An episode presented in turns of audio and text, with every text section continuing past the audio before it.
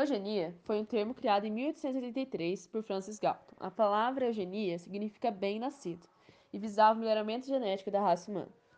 A eugenia também buscava estudar a influência da herança genética nas qualidades mentais e físicas dos indivíduos.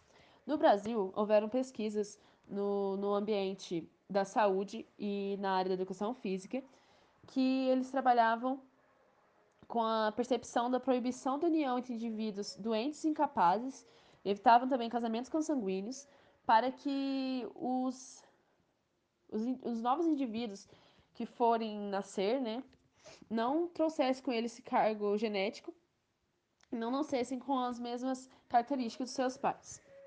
Temos exemplos de, de eugenia, hoje em dia, no preconceito com pessoas portadoras de deficiência e com as poucas estruturas que, que existem para ela na, nas escolas de ensino básico no Brasil. Agora eu vou passar para a Tamires falar um pouco sobre o higienismo na educação física. Bom, o higienismo é uma doutrina que surgiu na metade do século XIX. Ele surgiu para combater as várias epidemias que estavam tendo na época. E como o próprio nome já diz, ele veio para trazer uma higiene, para fazer tratamento de água, de esgoto e uma série de medidas preventivas. E já na educação física, ele surgiu também para o desenvolvimento físico, relacionado à saúde, à higiene. Ele veio com a promoção de saúde através da ginástica e práticas físicas. E atualmente também ele está presente através do padrão individual de saúde de cada indivíduo.